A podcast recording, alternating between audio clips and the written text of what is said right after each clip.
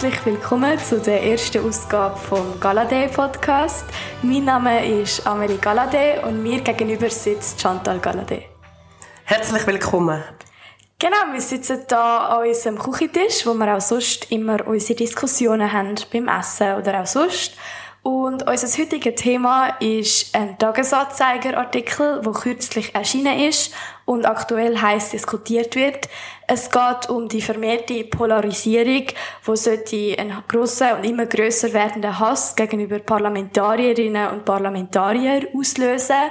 Und der Tagesanzeiger hat jetzt auch eine Umfrage gemacht bei äh, Tausenden von PolitikerInnen und äh, ein bisschen mehr als 2000 Personen aus Parlament von allen Ebenen, also lokal, kantonal oder national, äh, haben da Auskunft gegeben und 549, also über ein Viertel von ihnen, haben angegeben, dass sie schon persönliche Angriffe erlebt haben.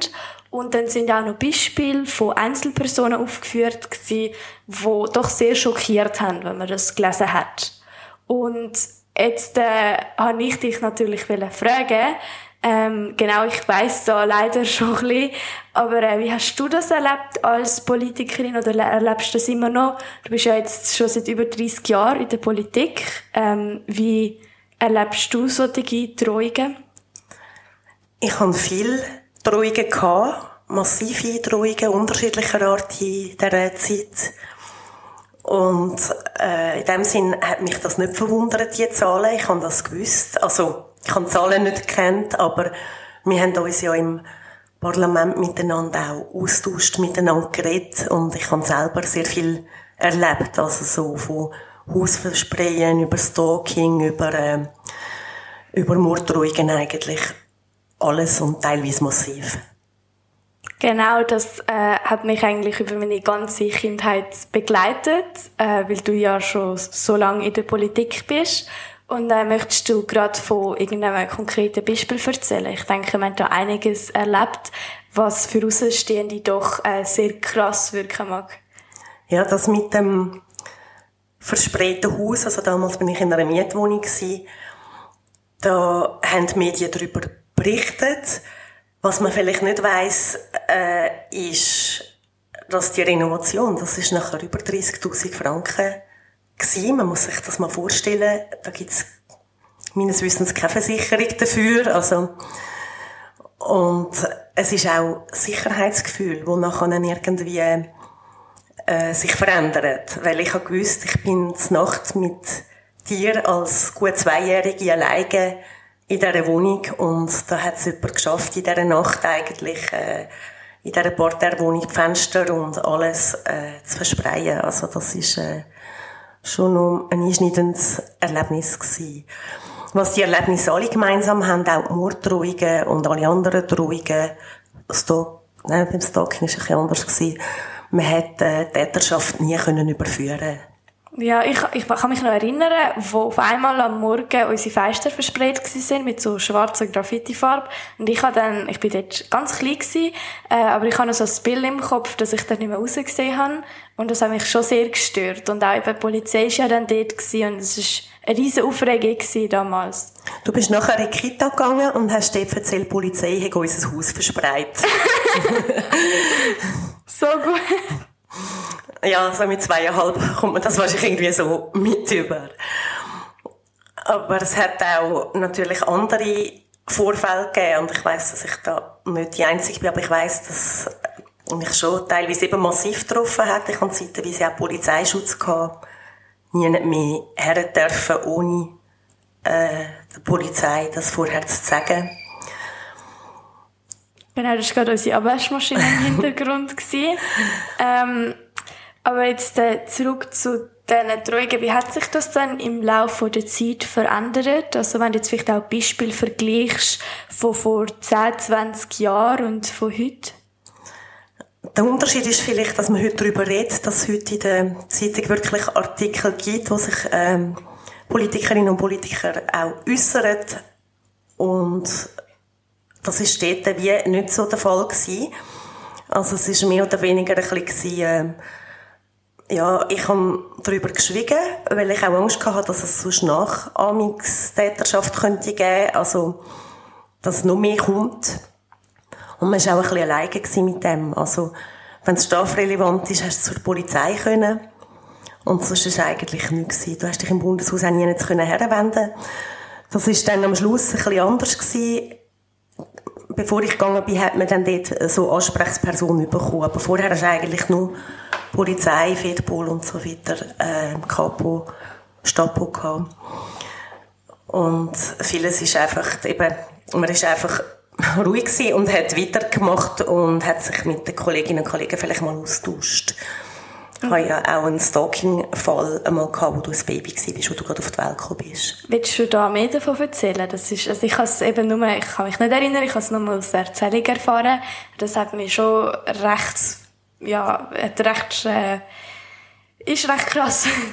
Ja, das ist etwas, was eigentlich niemand weiss. Ich habe über das nie geredet. Ähm, als ich schwanger war, hat eine Mama mich angefangen zu kontaktieren, auf allen möglichen Wegen, Briefe, äh, äh, was es dort gegeben hat. Äh, genau. Briefe war dort noch häufiger.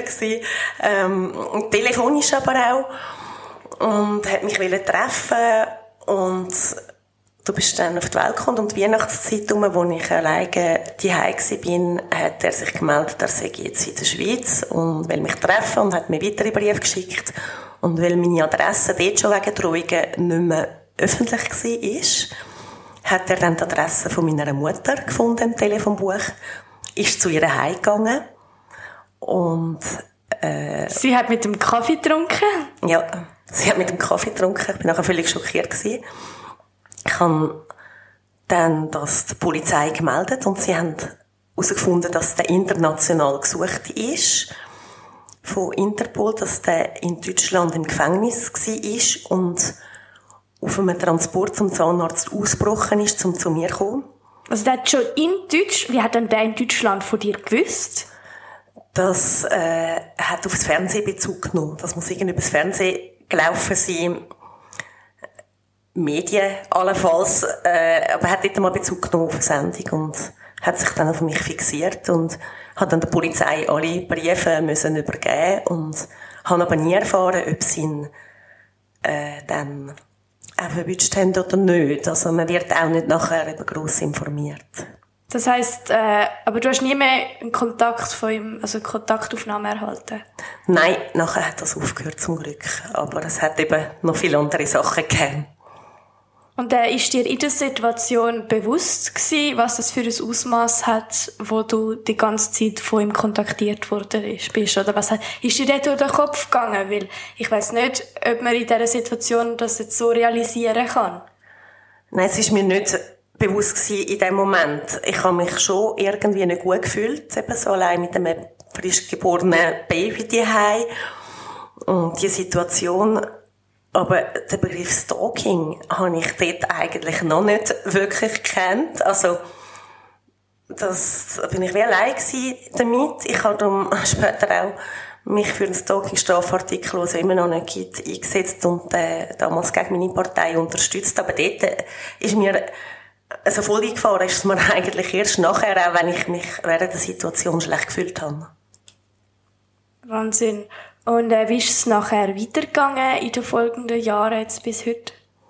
Also ich muss sagen, dass es auch ganz viele gute Begegnungen gegeben hat an dieser Stelle mit den meisten Menschen. Nicht, dass es so jetzt äh, so äh, ja, noch schlimm tönt, aber es hat natürlich weitere äh, Drohungen gegeben, also Beschimpfungen, teilweise im Netz, äh, per Mail, telefonisch, auf der Straße. Ich bin auch mal bespuckt worden. Ähm, Bist du da rechtlich vorgegangen?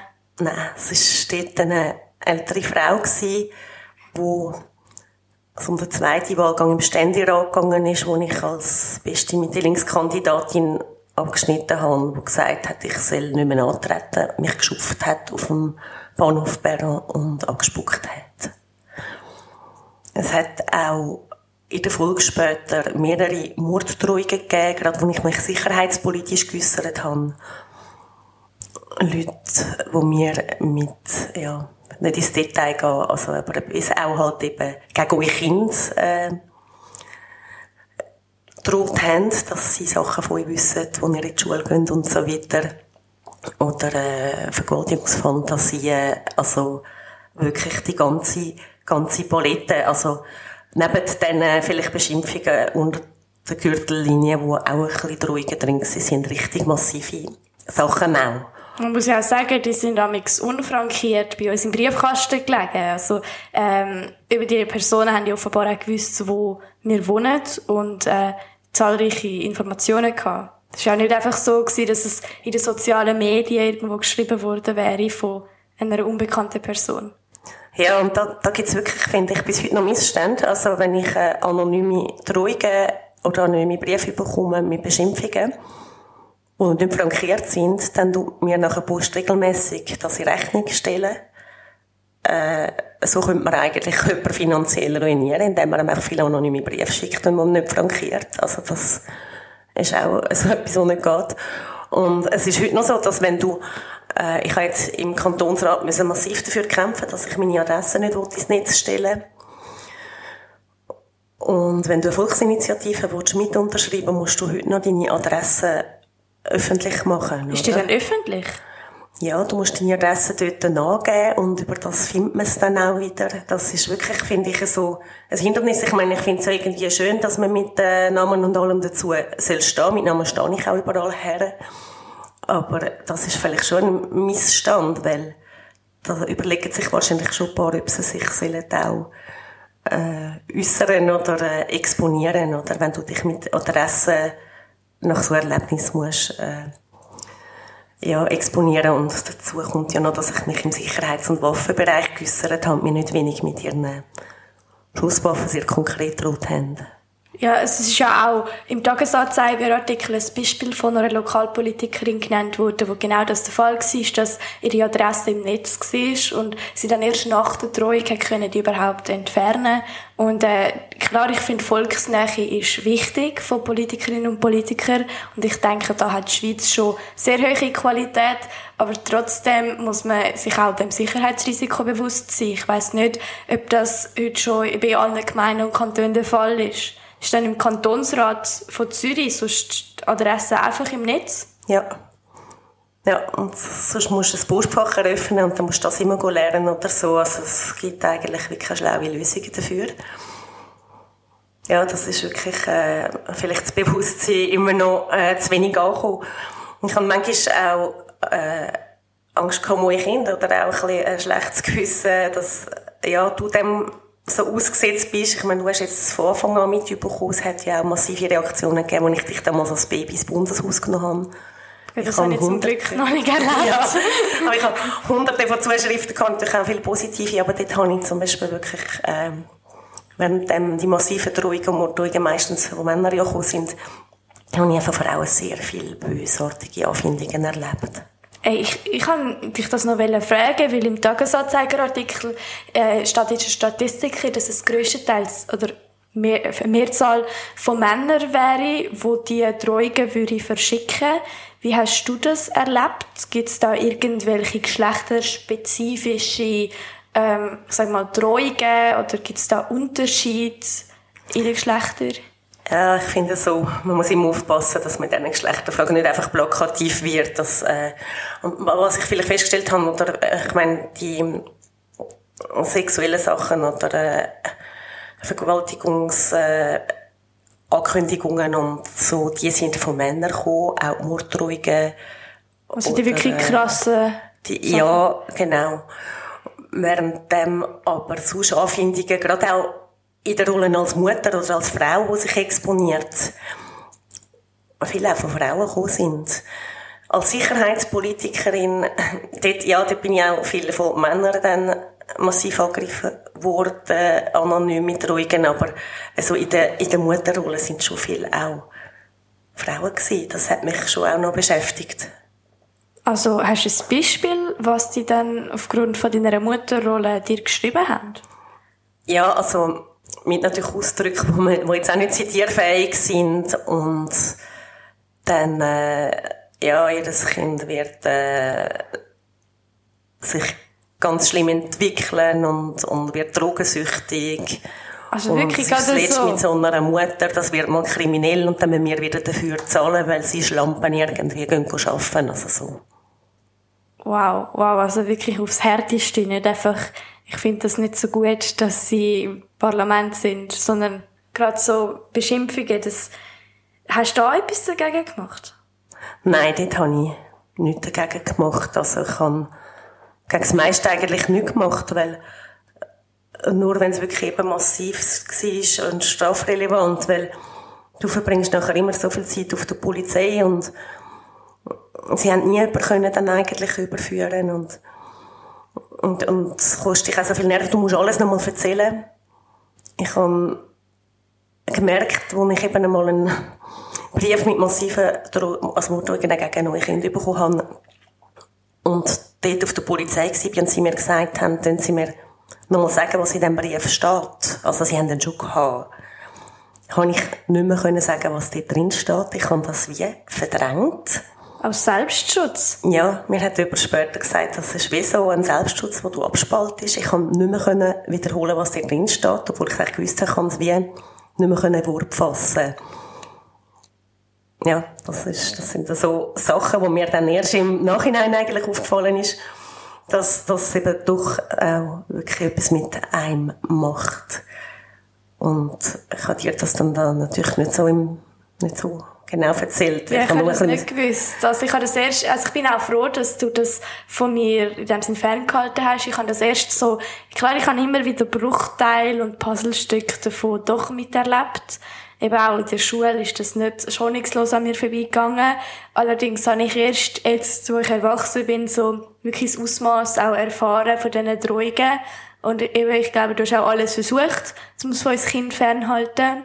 Aber trotzdem, äh, gerade auch in der Schule habe ich oftmals, und zwar schon ab, ab der ersten Primarklasse, habe ich Ausgrenzung erfahren aufgrund von eben unserem Namen, sage ich mal, dass du in der Politik bist.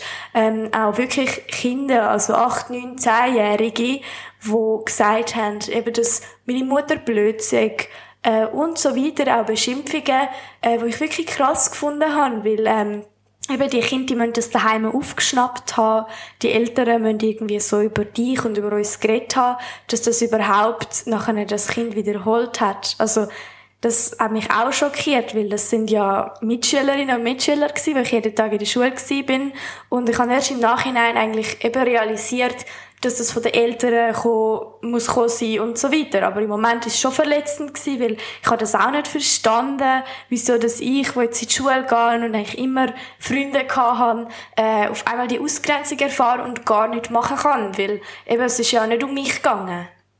Ja, das, was du dann dir erzählt hast, habe ich dir dann auch ja versucht zu sagen, weißt, das hat nichts mit dir zu tun. Und auch die Kinder sagen das nur, weil es die erzählt wird. Das ist einfach aufgrund von dem, wo ich arbeite.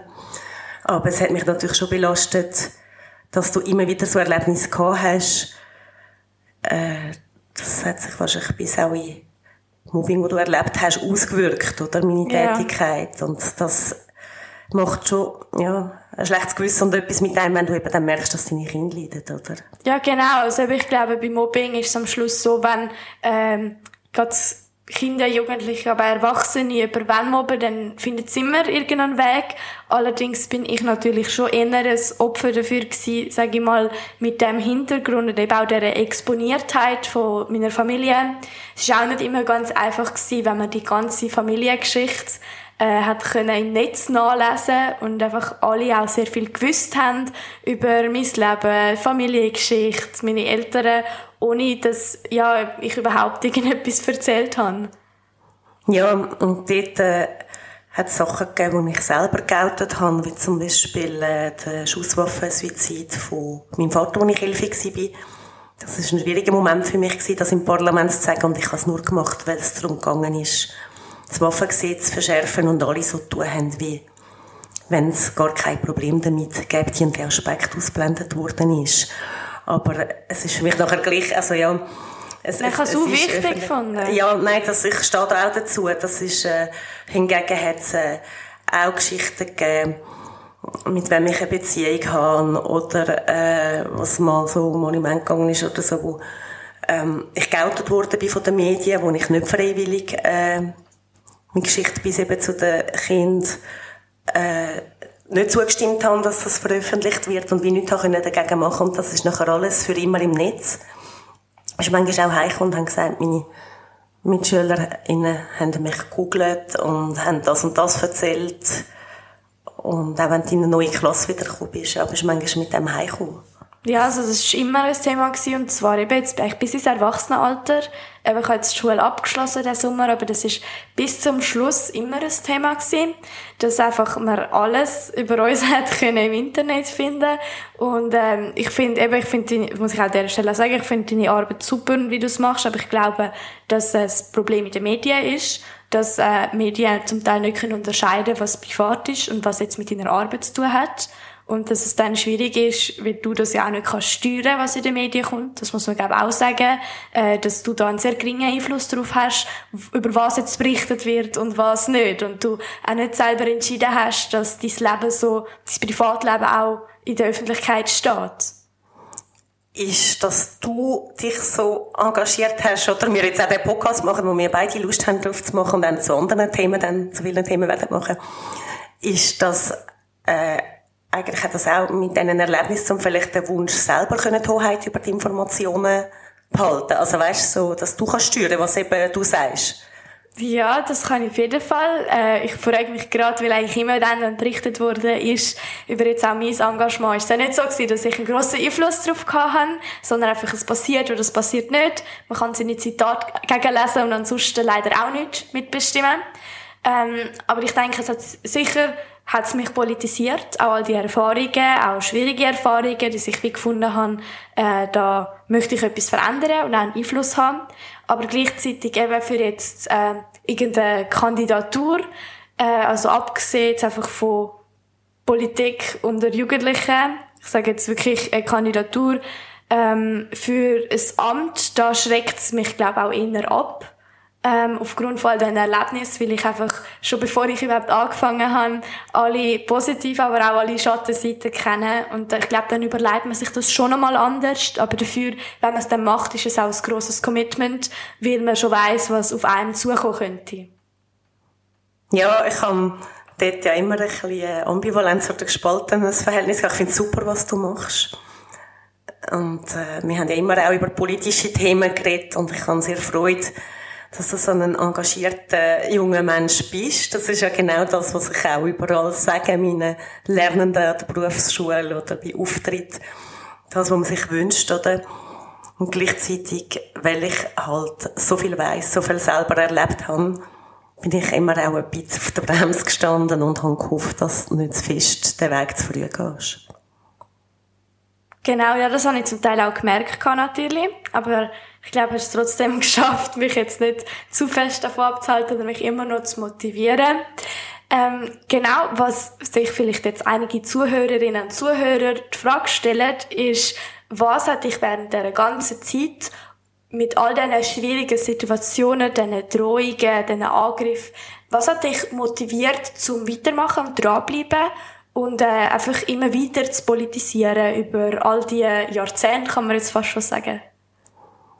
Ich glaube wirklich, das Tiefste an unsere Demokratie und das politische Engagement finde ich wichtig, dass sich Menschen engagieren. Und ich mache es gern. Ich mache es wirklich gern. Ich kann viel Erfahrung auch sammeln, wie man Anliegen kann in Zusammenarbeit mit anderen durchbringen. Und das ist auch sehr äh, befriedigend, weil man merkt, man kann in kleinen Schritten etwas verändern, man kann mit anderen zusammenarbeiten. Ich mache das wahnsinnig gern äh, ich habe immer grosse Leidenschaft für Politik und immer noch. Ich habe von dort her nie, egal was passiert ist, als aufhören gedacht.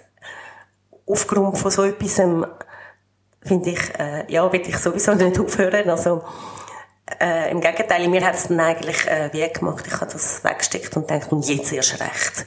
Weil so etwas darf keinen Erfolg haben das wäre wie kapitulieren, oder? Vor unserem politischen System, vor der Demokratie, vor dem Anstand und Respekt. Und es ist aber für mich umso wichtiger gewesen, also wir haben über all die Leute, Jahre Leute immer wieder gesagt, wenn ich in der Arena oder im Tele Zürich irgendwo in Sendungen war, ähm, sie fänden schön, dass ich den politischen Gegner immer respektvoll behandle und nicht angreife. Das haben auch meine politischen Gegnerinnen und Gegner, also sagen wir Mitstreiterinnen gesagt. Ist mir, ich habe immer extrem darauf geschaut, das ist auch meine Art, aber dass wirklich der Umgang sehr respektvoll ist. Also Härte der Sache darf man Argumente gegeneinander austauschen und diskutieren, aber immer mit Anstand, nie, nie gegen den Mensch. Und ich glaube, dieser Kultur müssen wir extrem Sorge haben, weil das macht mir schon ein bisschen Sorgen, die Entwicklung. Ja, genau, also ähm, vielleicht auch zum Sagen, äh, ich habe als Kind ja vor allem die positiven Rückmeldungen erlebt, was immer sehr schön war, weil äh, all die negativen und Kommentare und der Hass, der ist ja vor allem hindurch geäussert worden oder indirekt. Ähm, allerdings eben, wenn äh, du angesprochen worden bist auf der Straße, ist ja grösste Teil der Zeit wirklich positiv gewesen, dass sich Menschen gefreut haben über deine Arbeit, über was du machst. Und äh, deswegen habe ich eigentlich immer äh, auch den Eindruck gehabt, dass deine Arbeit sehr positiv ist und auch viel Wertschätzung erfährst, was unglaublich schön ist, dass auch äh, so viele Menschen sich die Zeit nehmen, äh, überhaupt ja, andere zuzulassen ähm, und dann auch äh, ja, das rückzumelden, weil das gibt einem schon auch Hoffnung, während dem so viel auch polarisiert sind auf verschiedenen sozialen Medien, dass es doch Menschen gibt, die sich genug Zeit nehmen, um auch den Gegnerinnen und Gegnern zuzuhören. Und darum finde ich auch lässig, dass du dich engagierst, dass du und andere, ganz viele andere junge Menschen sich engagieren, nicht abhalten lassen von dem. Da möchte ich wirklich auch allen Mut machen, äh, das trotzdem zu machen, weil ich habe das sicher sehr stark auch erlebt, weil ich als eine von der ersten wirklich jungen, die erste Mutter mit Baby im Bundeshaus, die eine von der ersten äh, nicht bürgerlichen Sicherheitspolitikerinnen im Bereich, wo man sich nicht so gewohnt war, äh, exponiert habe. Aber äh, ich finde es positiv überwiegt total und ich finde toll, was du machst, toll, was andere Junge machen, dass ihr euch auch so vernetzt, dass ihr euch einbringt. Und genau von dem lebt Demokratie und an das will ich immer glauben und da müssen wir auch weitermachen und alle der Kultur Sorge haben. Danke vielmals. Ich glaube, das ist ein schönes Schlusswort. Eben auch Hoffnung, trotz jetzt dieser Polarisierung und diesen Drohungen, dass man einfach immer wieder an Demokratie glaubt und nicht aufhört, sich einzusetzen. Auf jeden Fall. Wir machen auch weiter. Dann wünsche ich allen Zuhörenden noch ganz einen schönen Tag und dann verabschieden wir uns. Genau. Bis nächstes Mal.